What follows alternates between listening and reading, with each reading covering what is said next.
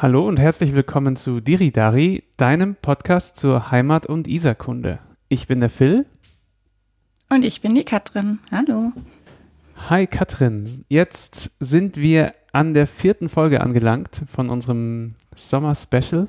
Das heißt, wir stellen heute den vierten unserer Lieblingsorte im Sommer vor und heute bist du wieder an der Reihe. Yes. Der Sommer ist tatsächlich nochmal zurückgekehrt. Ich hätte es ja fast nicht äh, für möglich gehalten nach den 15 Grad im August. Mhm. Jetzt nochmal 25 Grad im September. Sehr schön. Ähm, ja, mein äh, zweiter Sommerort ähm, ist die Theresienwiese. Und das ist tatsächlich ein Ort, den ich jetzt so in den letzten, eigentlich letzten Sommer für mich entdeckt habe. Ähm, ich hatte vorher, ich meine, klar, halt, wie jeder kommt man halt zur Wiesen und zum Tollwut und so da irgendwie mal vorbei, aber äh, vorher hatte ich da irgendwie überhaupt gar keinen Bezug dazu. Ich habe halt auch nicht in der Gegend gewohnt. Und ähm, jetzt seit letztem Sommer, ich weiß nicht, ob es mit Corona zusammenhing, dass man da halt dann so ein, ja, irgendwie so ein Ort in der Stadt hatte, wo, wo einfach Platz war, wo man sich treffen konnte, wo man Sachen machen konnte. Ähm, das war ziemlich cool. Dadurch äh, hat sich das irgendwie so ein bisschen in unser Bewusstsein so gebracht, diese Fläche.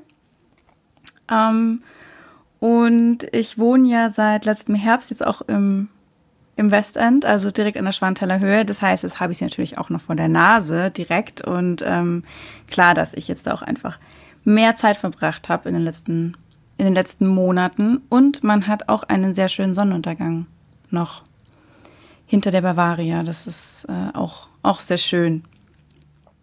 Vielleicht nicht ganz so lange Sonne wie bei deinem Königsplatz, aber. ja, stimmt. Du hast schon echt äh, viele von den Vorzügen der Theresienwiese ähm, aufgezählt. Ich habe auch mal ähm, dort im Westend gewohnt, an der Wiesen quasi. Und äh, ich habe sie auch sehr schnell ähm, Lieben gewonnen, die Theresienwiese, nicht nur zu Wiesenzeiten, ähm, sondern auch ja, als Ort zum Laufen, zum Spazierengehen, an der Bavaria sitzen, Abende verbringen. Gibt es ja auch Sportplätze, Tischtennisplätze, da ist immer was geboten. Und was ich auch wirklich schön finde, weil du auch den Platz angesprochen hast, ähm, wenn man alte Bilder von München sieht oder sich vorstellt, wie die Stadt entstanden ist, dann war ja doch viel Platz auch zwischen ähm, ja, heutigen Stadtteilen und, und Orten und eigentlich Dörfern damals auch. Und das ist so ein riesiger Platz, wo man sich das so ein bisschen nochmal vorstellen kann, dass man von einem Teil der Stadt in den anderen nochmal geht über Leerraum. ja, obwohl ja die tatsächlich schon wieder relativ klein ist im Verhältnis zu wie groß eigentlich die Fläche noch früher war. Ähm, aber da kommen wir dann gleich noch drauf. Ja. Ja, also ich habe mich auch davor, wie gesagt, kaum mit der Theresienwiese beschäftigt und ähm, fand es jetzt auch bei den Recherchen ziemlich spannend, dass es gar nicht so einfach ist, über das Areal selbst etwas zu finden. Es ist klar, es wird immer im Zusammenhang mit dem Oktoberfest genannt, ähm, aber da wollte ich jetzt gar nicht so drauf eingehen, weil es erstens ein Riesenthema ist und zweitens ähm, ja, du weißt, ich bin kein, kein großer Oktoberfest-Fan. Mhm. Und ich finde, sie hat irgendwie auch noch andere Vorzüge, die Theresienwiese. Aber es war echt gar nicht so einfach, irgendwie über die Fläche selbst was zu finden. Und deswegen habe ich mich ihr so ein bisschen angenähert über die Begrenzungen, mhm. die es rundherum gibt äh, und die sie so ein bisschen einschließen. Ja, ähm, mit dem Oktoberfest habe ich ja eigentlich schon klar den wichtigsten Punkt genannt, ähm, wieso es überhaupt die Theresienwiese gibt und wieso sie auch so heißt, wie sie heißt. Wir Münchner Kindel wissen es ja alle. Im Oktober 1810 hat der bayerische Kronprinz Ludwig die ähm, Prinzessin Therese von Sachsen-Hildburghausen geheiratet und anlässlich dieser Hochzeit ähm, wurde dann der Vorschlag gemacht, dass man doch ein Pferderennen veranstalten könnte. Das ist dann auf große Begeisterung gestoßen und am 17. Oktober 1810 war dann eben dieses besagte Galopprennen äh, auf einem Areal außerhalb der Stadt. ähm, ich, ich glaube, in der Einladung stand irgendwie sowas wie ähm, an der Straße Richtung Italien oder so. also das hieß damals auch einfach nur noch nur Wiese. Also man hat einfach nur gesagt, die Wiese vor der Stadt. Und ähm, man hat es dann eben nach dem nach dieser Hochzeitsfeier dann zu Ehren von der Prinzessin eben nach ihr benannt und deswegen heißt es Theresienwiese. Ähm, ja, das, das Pferderennen ist auch dann bis zum Ersten Weltkrieg eigentlich äh, so der Mittelpunkt des Oktoberfests geblieben. Und erst danach hat sich das dann ähm, in ja, das heutige Volksfest so ähm, verwandelt. Also es gab vorher schon Buden und Festzelte und sowas das schon, aber das Pferderennen war eben bis zum Ersten Weltkrieg schon zentral bei dem Ganzen. Und das sieht man auch noch auf alten Landkarten, dass ähm, diese ähm, Rennbahn auch tatsächlich eingezeichnet ist. Also die waren auch angelegt auf dem Areal von der Theresienwiese und das sieht man so, so ein Oval, das dann da eben eingeschrieben ist. Ja, und du hast schon gesagt, dass das Areal eigentlich mal größer war. Ähm, kann man das irgendwie sagen, wie das dort am Anfang eingegrenzt war? Ähm, ja, also das war alles ja außerhalb de, der Stadt. Ähm, wir haben es ja jetzt schon total oft angesprochen, auch in anderen Folgen, dass München ja wesentlich kleiner war äh, bis ins 19. Jahrhundert und dann eben erst im Zuge der ähm, Industrialisierung durch den Zuzug von Menschen vom Land, die in die Stadt gekommen sind, um Arbeit zu finden, äh, sich dann eben neue Arbeiterquartiere rausgebildet haben und so und dann nach und nach eben dieses ganze Areal überhaupt erst bebaut wurde. Ähm, dieses Gebiet rund um die Theresienwiese war aber relativ lang nicht bebaut. Äh, und man hat das auch eigentlich so ähm, in diesem ganzen Stadterweiterungsplan ähm, wollte man das auch behalten. Man hat eben von einer grünen Lunge gesprochen, die es dort geben sollte. Und ähm, das war äh, so ein Dreieck zwischen ähm, eben der Theresienhöhe und Bavaria heute, dann die Pettenkofer Straße und die Lindwurmstraße runter bis zum Sendlinger Tor. Mhm. Und das war eigentlich alles komplett Wiese. Und dann eben im Zuge der Industrialisierung wurde dann aber der Druck auch immer größer, dass da auch ähm, Flächen städtebaulich äh, genutzt werden. Die waren auch teilweise noch in, in Privatbesitz, die ganzen Grundstücke dort. Also die Stadt hat so nach und nach Anteile kaufen können, ähm, auch um zum Beispiel den Ablauf vom Oktoberfest äh, ungestört garantieren zu können und so.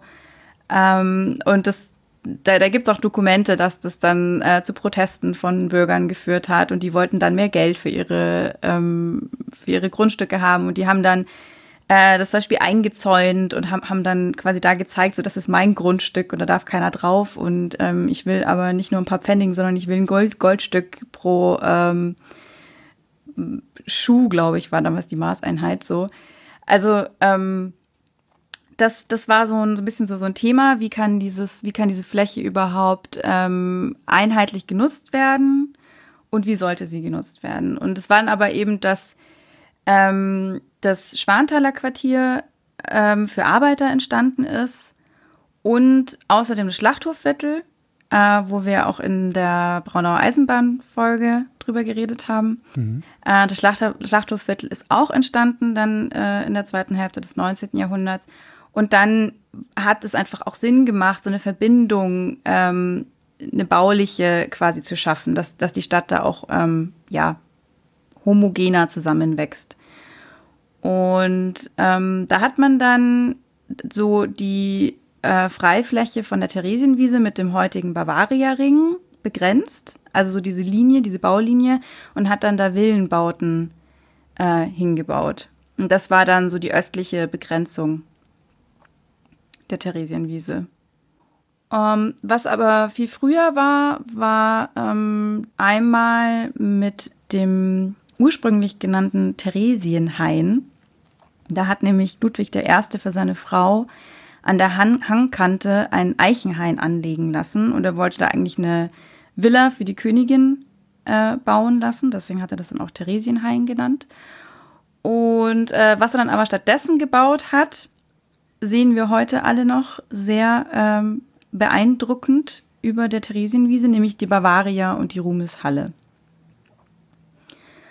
Ähm, Ludwig I. haben wir ja auch in der letzten Folge drüber geredet, war ja ein großer Kunstliebhaber und ähm, hat städtebaulich in München so einiges ähm, errichten lassen.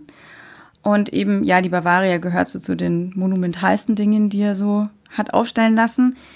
Ähm, die ist auch insofern ganz spannend, weil, ähm, also zum einen, wie gesagt, man muss sich das irgendwie nochmal vorstellen, ist einfach Wiese mhm. außerhalb der Stadt. Da ist nichts, da ist irgendwo Sendling, so das Dorf, äh, noch ein Stückchen weiter. Ähm, und ansonsten ist da einfach gar nichts. Und dann steht da einfach mitten im Feld die Bavaria und die Ruhmeshalle. Also es ist schon auch irgendwie, ich glaube, aus heutigem Empfinden heraus ein bisschen absurd. Mhm. Weiß nicht, wer die Valhalla schon mal gesehen hat, so da kriegt man auch ein bisschen Eindruck davon. Ähm, ist ja auch von Ludwig I. errichtet worden. Und ähm, er wollte eben als Pendant zur Valhalla äh, ein ähm, bayerisches Nationaldenkmal haben, weil die Valhalla war ein nationaldeutsches. Ähm, Ludwig I. war auch absoluter Verfechter von ähm, einem deutschen Nationalgedanken. Und ähm, er wollte aber eben für Bayern auch sowas haben und hat dann eben ähm, die Bavaria entstehen lassen. Ähm, von 1843 bis 1853 wurde die äh, gegossen und errichtet und geplant und so weiter. Ähm, und ja, das Ganze ist eben ein höchst ideologisches Bauwerk. Ähm, es sollte vor allen Dingen auch die Einigkeit der äh, bayerischen Gebiete symbolisieren, weil ähm, wir merken es bis heute an diesen ähm, ja, will es jetzt mal nicht Spannungen nennen, aber an dem, sag ich mal, auch Eigensinn von äh, Franken, Schwaben, Pfälzern und so weiter, die ja auch gerade die Franken immer gerne sagen, sie sind keine Bayern, sondern sie sind Franken, äh, was sie halt auch sehr lange waren und ähm, sie sind erst unter Napoleon ähm, zu Bayern dazugekommen und Napoleon hat Bayern ähm, also Maximilian I. dann die Königskrone verliehen, der Vater von Ludwig I. Und ähm, ja, hat dann eben auch Gebietsgewinne dazu bekommen und dann wurden sie eben dem Königreich Bayern eingegliedert. Und da waren die, ja, Franken und Schwaben und so nicht so begeistert davon. Und Ludwig I. wollte halt das Ganze irgendwie wieder ein bisschen, ja, halt diese Einheit symbolisieren und er hat dann eben dafür die Bavaria errichten lassen, ähm, so als Schirmherrin über allen aber er hat auch die Eigenständigkeit der Gebiete äh, anerkannt, indem er zum Beispiel ähm, die äh, jeweiligen Wappen der Regionen ins bayerische Wappen mit aufgenommen hat, die mhm. bis heute auch zu sehen sind. Ähm, und auch zum Beispiel an der Ruhmeshalle, an den, ich glaube, am, am Fries, am Giebel oder so, äh, siehst du dann so Allegorien von den verschiedenen ähm, Regionen und äh, diesen verschiedenen Stämmen. Also er wollte da irgendwie so ein, ja, halt so so ein Denkmal für alle Bayern quasi schaffen. Und das ist eben die Bavaria und die Ruhmeshalle dahinter ähm, ist, da, da sind dann äh, Statuen und also Büsten für ähm, Menschen, die entweder aus Bayern kommen oder für Bayern Großes geleistet haben. Also auch alle Ministerpräsidenten hoffentlich. nee, die nicht. Ich glaube, es sind vor allen Dingen auch so, also die aus jüngerer Zeit, also es werden immer noch Büsten ähm, errichtet, ah, also ja? zum Beispiel auch Nobelpreisträger mhm. und also auch so aus, aus Wissenschaft und Kultur ähm, wichtige Personen. Mhm. Und ich glaube, Militär und, und so. Ja, genau. Deswegen, also er hat auch ähm, die, die Hanglage von der Theresienhöhe ähm, dann natürlich sehr effektvoll ausgenutzt, sag ich mal, ähm, dass eben noch diese riesengroße Kolossalstatue ähm, auch noch auf diese Anhöhe quasi dann errichtet wurde. Und ähm, man wollte eben auch diesen Festplatz dann noch äh, irgendwie das Ganze ein bisschen aufwerten und, und was Festliches eben noch geben. Und dann, ja, ist da diese recht eindrucksvolle Anlage entstanden. Mhm. Hat auch die, äh, ja, die Straße oder Blickrichtung der Bavaria eine Bedeutung? Weil eigentlich geht, führt die ja so ein bisschen in, ins Nichts. Gell? Der geht einfach nur zur Lindwurm, zum Goetheplatz eigentlich. Ne, wie gesagt, als sie errichtet wurde, war da ja nichts. Also sie hat Richtung Stadt geguckt. Ja, und die, äh, die arme Therese hat dann da ihre Villa nicht bekommen und auch der Theresienhain wurde umbenannt in Bavaria Park. Mhm. Und wurde dann 1872 öffentlich zugänglich gemacht. Ähm, da war ja dann später auch noch das Messegelände daneben. Ja, richtig, ja, die alte Messe da. Mhm. Die alte Messe war da und ähm, wer den Namen Gabriel von Seidel kennt, äh, ein sehr bedeutender Architekt ähm, und Landschaftsgärtner, der vor allem auch in Murnau ganz viel ähm, zum Beispiel gebaut hat. In München gibt es auch einiges. Äh, der hat den Bavaria Park dann auch so in das ähm, Ausstellungsgelände von der, von der Messe dann so integriert. Also der hat da ähm, seine Handschrift auch drin hinterlassen. Was ich auch ganz spannend fand, so Stichwort eben diese, diese Hanglage, ähm, ist, dass, dass also die, die Theresienhöhe ist eine natürliche ähm, eiszeitliche Isarhangkante. Und ähm, schon so um 1800 haben Brauereien da draußen große Grundstücke erworben und haben Bierkeller in den, in den Hang reingebaut und haben dann da eben wieder ihr Bier gekühlt. Und ähm, ab 1812 durfte man dort ja auch den Bierausschank äh, mhm. dann betreiben.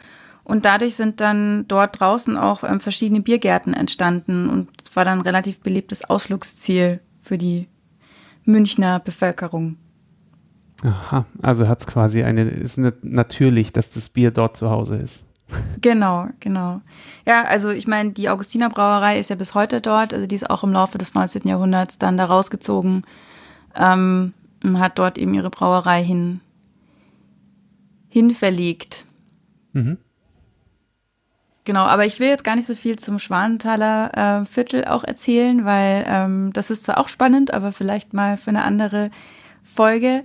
Ähm, genau, aber eben in dieser, in dieser Hanglage rein waren dann eben ähm, Bierkeller und da, wo jetzt hat, äh, auf der Theresienhöhe auch äh, das Einkaufszentrum und dieses Hochhaus und so steht, da waren auch eigentlich ursprünglich ähm, Biergärten. Mhm. Ja, und ach ja, genau, was dort auch noch war, war die, ähm, war eine Skistätte.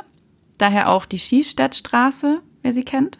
Aha, so kommt der äh, mhm. Genau, die wurde 1853 dorthin verlegt von, also ursprünglich war die irgendwo beim Hauptbahnhof und ähm, dann mit der Eisenbahn und so kam es dann eben dorthin.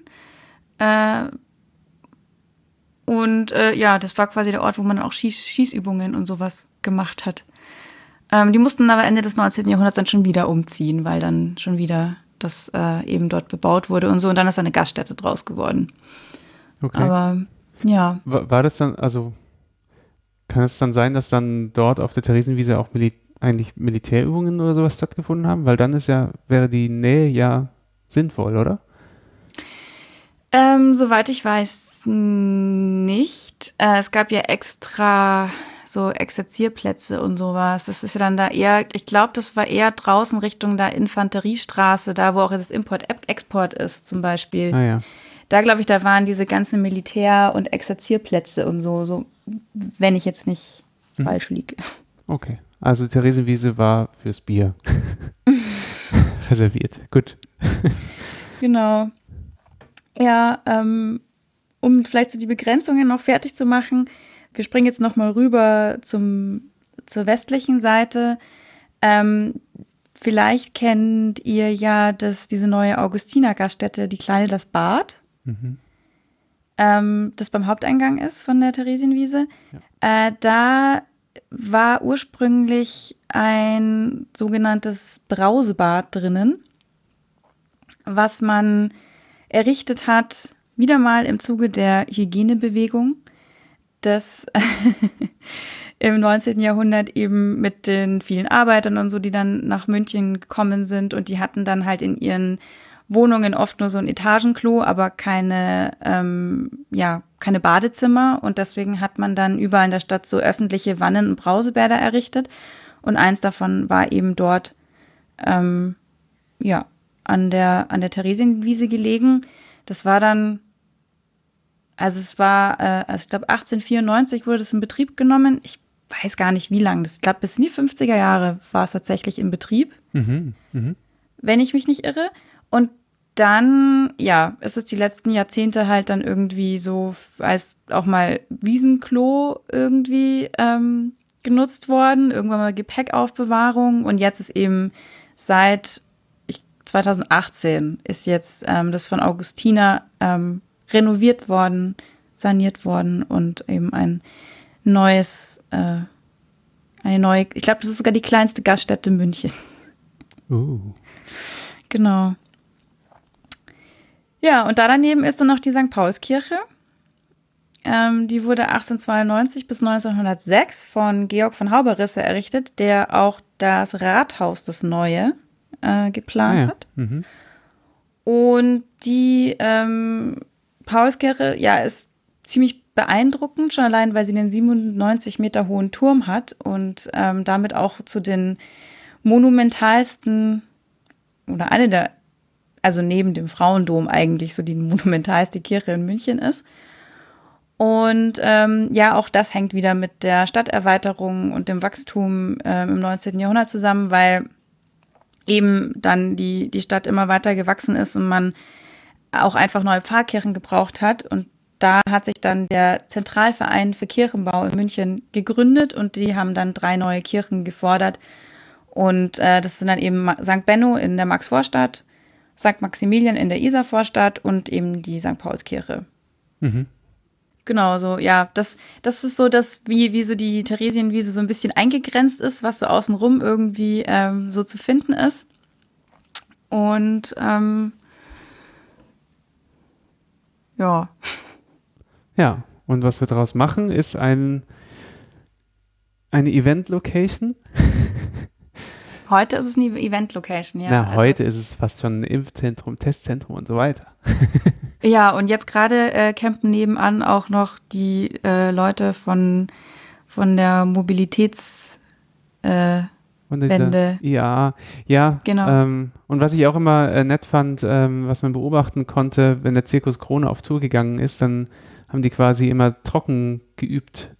Das heißt, bevor die äh, längere Reisen gemacht haben, sind sie von, äh, ja, von ihrem Stammort vom Zirkus Krone auf der anderen Seite der, der, der Bahnstrecken ähm, quasi an die Theresienwiese gezogen und da konnten sie äh, ja nicht nur Zirkusspektakel machen, sondern auch äh, haben dann recht leicht checken können, ob ihnen was fehlt und äh, quasi für diesen Wir sind ausgeflogen Zustand leicht üben können und waren dann doch nah am Stammhaus. Mhm. Witzig. Ja, aber es gab ja immer mal wieder andere, auch verschiedene Events auf der Wiesen. Silvester ist auch wichtig, Tollwood und so weiter.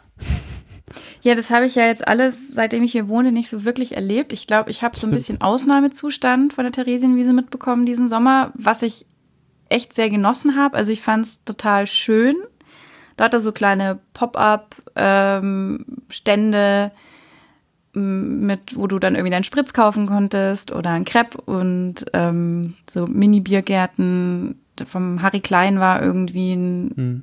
was da und irgendwie ein Kunstkollektiv und so. Also es war echt äh, einiges los dieses Jahr auf der Theresienwiese. Und was ich ja schön finde, dass sie sich echt mal wieder irgendwie auch ein bisschen Wiese nennen kann, weil ähm, es halt tatsächlich zumindest so Flechtengewächse irgendwie und irgendwie was Pflanzliches da mal wieder zu sehen ist. Ist krass drüber gewachsen.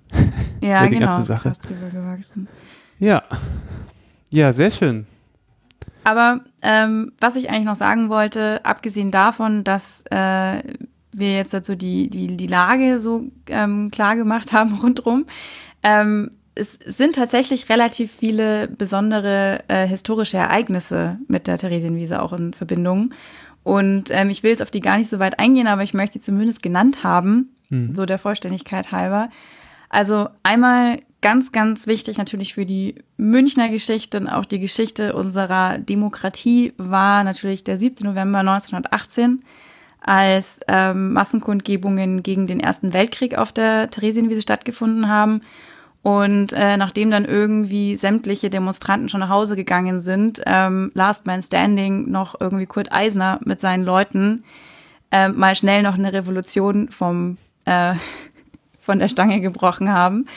Und äh, was dann eben am Ende auch zum Sturz von König Ludwig III. und somit der Monarchie geführt hat und dann am Ende eben zumindest für äh, einige Zeit dann in Bayern eine Räterepublik ähm, eingerichtet wurde. Und das sozusagen dann irgendwann auch in die Weimarer Republik und so weiter übergegangen ist und das ja letztendlich Anfang unserer ähm, ja, Demokratie war. Ähm, das hat eben seinen Ausgang an der Theresienwiese genommen. Und ähm, ja, äh, leider nicht so schön war dann unter den Nationalsozialisten, ähm, zum Beispiel die Maikundgebungen 1933 am 1. Mai wurden auf der Theresienwiese äh, gefeiert und auch sonst haben sie es eigentlich für Großveranstaltungen immer wieder genutzt, ähm, was natürlich nicht überrascht, weil es einfach eine riesige Freifläche ist, was für die ja exorbitant großen Massenaufläufe, die die Nazis ja geliebt haben, natürlich ideal ist. Mhm. Ähm, insofern da wurde es relativ häufig auch äh, genutzt. Und was äh, dann in den neueren, äh, oder ja, sondern ja auch nicht mehr. Was dann aber eher so in der zweiten Hälfte des äh, 20. Jahrhunderts noch war, ist einmal, das wusste ich tatsächlich nicht vor den Recherchen, ähm, dass es einen Flugzeugabsturz gab so. von einer US Air Force, die am 17. Dezember 1960 ähm, aus München-Riem gestartet ist, dann einen Motorschaden hatte und äh, deswegen nicht an Höhe gewinnen konnte und ähm, das Turmkreuz der Paulskirche gerammt hat und dann auf eine Straßenbahn gestürzt ist. Und äh, das dann 52 Tote gab. Äh, und das war anscheinend mit Grund, wieso der Riemer Flughafen letztendlich dann auch äh, geschlossen wurde. Also es war halt mit einer der großen Punkte, wieso man dann gesagt hat, der sollte ah, weil geschlossen die, werden. Die Flugschneisen über die Stadt gingen, oder wie? Ja, wahrscheinlich. Hm. Ja. Und ich meine, das äh, jüngste und auch sehr äh, dramatisch traurige Ereignis war ja das Oktoberfestattentat von 1980 mhm. natürlich noch, ähm, wo äh, ein junger Mann namens Gundolf Köhler ähm, eine Bombe in einem Papierkorb am Haupteingang deponiert hat. Und ähm, es wurde ja sehr lange immer gesagt, er sei ein Einzeltäter gewesen. Ähm, wenn man sich da mal ein bisschen damit beschäftigt, dann stellt man sehr schnell fest, dass das sehr unwahrscheinlich ist. Und ähm, ja, es war wahrscheinlich eine äh, größer geplante rechtsextreme Tat. Gibt es ähm, sehr interessante Dokumentationen und so dazu und ähm, sehr engagierte Journalisten, die da auch äh, recherchieren in dem Bereich. Äh, und ja, ich meine, es ist auch nochmal ein eigenes Thema. Da können wir auch gerne irgendwie nochmal eine Folge drüber machen. Ist eigentlich sehr, sehr ähm, interessant und auch sehr bezeichnend, sage ich mal, dafür, wie eigentlich mit dem Thema rechtsextremen Terror in Deutschland ähm, lange Zeit umgegangen wurde, heute teilweise immer noch wird. Ähm, mhm. Und da eben sehr viel auch verleugnet wurde einfach. Ja. Mm, ja, bei dem, bei dem Attentat gab es ja 13 Tote und 211 Verletzte. Und 1980 wurde dann auch dieses Denkmal eröffnet, was ähm, wir alle kennen. Ja. Oh und letztes Jahr wurde dann ähm, auch auf Wunsch der äh, Angehörigen von den Opfern ein neues Denkmal eröffnet, was ich ähm, recht gelungen finde, muss ich sagen. Auch wesentlich gelungener als das alte Denkmal. Ähm, was so jetzt eine Mischung ist aus Denkmal und auch Informationsort und ähm, was auf jeden Fall auffällt, weil das auch beleuchtet ist nachts und es sind lauter so ähm, Figurenattrappen, ähm, die so ein bisschen, glaube ich, diese Anonymität von der, von der Masse, die da ja auch getroffen wurde, ähm, dieser Willkür auch von den Menschen, die ja letztendlich dort äh, getroffen wurden und ähm, das ist eben beleuchtet, dadurch fällt es auch auf. Und ich ich laufe da ja fast jeden Tag irgendwie vorbei und ich sehe auch echt viele Leute, die dann da sind und sich da die Informationstafeln anschauen und ähm, tatsächlich lesen. Also ich glaube, dass das ein ganz gelungenes neues Denkmal ist. Cool, ja. Genau. Ja. Somit äh, mein kurzer Überblick über die Theresienwiese. Sehr schön. Dafür, Dankeschön. dass ich am Anfang dachte, es gibt irgendwie nicht, nicht so viel zu erzählen, habe ich dann doch ziemlich viel gefunden. Mhm. ja, so ist Ist mir dann meistens. doch viel, doch viel eingefallen, was man so erzählen könnte. Ja, und ähm, ich, ich, bin, ich bin gespannt, was äh, so das nächste Jahr für die Theresienwiese wieder bringt, wenn dann wahrscheinlich ja auch die ganzen An Veranstaltungen wieder stattfinden dürfen. Ich bin auf jeden Fall froh, dass ich jetzt die letzten beiden Sommer mal ohne monatelangen Aufbau von Festzelten und so weiter erleben durfte. Hatte so seinen ganz eigenen Charme. Ja, du hast auf jeden Fall einen ruhigen Start ins Westend bekommen. ja, vielen Dank, Katrin. Und ähm, uns bleibt an dieser Stelle wie immer nur zu sagen, danke euch fürs Zuhören. Wir würden uns sehr freuen, wenn ihr uns ja, abonniert, aber auch weiterempfehlt. Ähm, lasst uns auch gerne Kommentare da äh, auf allen möglichen Plattformen, auf unserer Webseite, in der Social Media, in der altbekannten und aber auch möglicherweise als Audiokommentar. Die Instruktionen dafür findet ihr auf unserer Webseite. Und ich freue mich natürlich immer, wenn ihr auf meiner Webseite vorbeischaut auf www.stadtflaneurin.de. Da findet ihr zum einen meinen Blog mit verschiedenen äh, Themen zur Geschichte von München, aber auch Geschichtsvermittlung, ähm, Geschichtswissen allgemein. Und natürlich auch, wenn ihr mich auf einen meiner Stadtflaniergänge begleiten wollt, findet ihr dort auch ähm, alle Infos. Die nächste Folge wird ähm, wieder eine eher reguläre Folge werden nach unserem Sommer-Special. Das Thema wird der Herbst sein, folgend auf unseren ähm, Sommereinblick und den Frühling äh, vor einem halben Jahr. Und äh, wir freuen uns, euch dabei wieder begrüßen zu dürfen. Dann bis dahin. Bis dahin.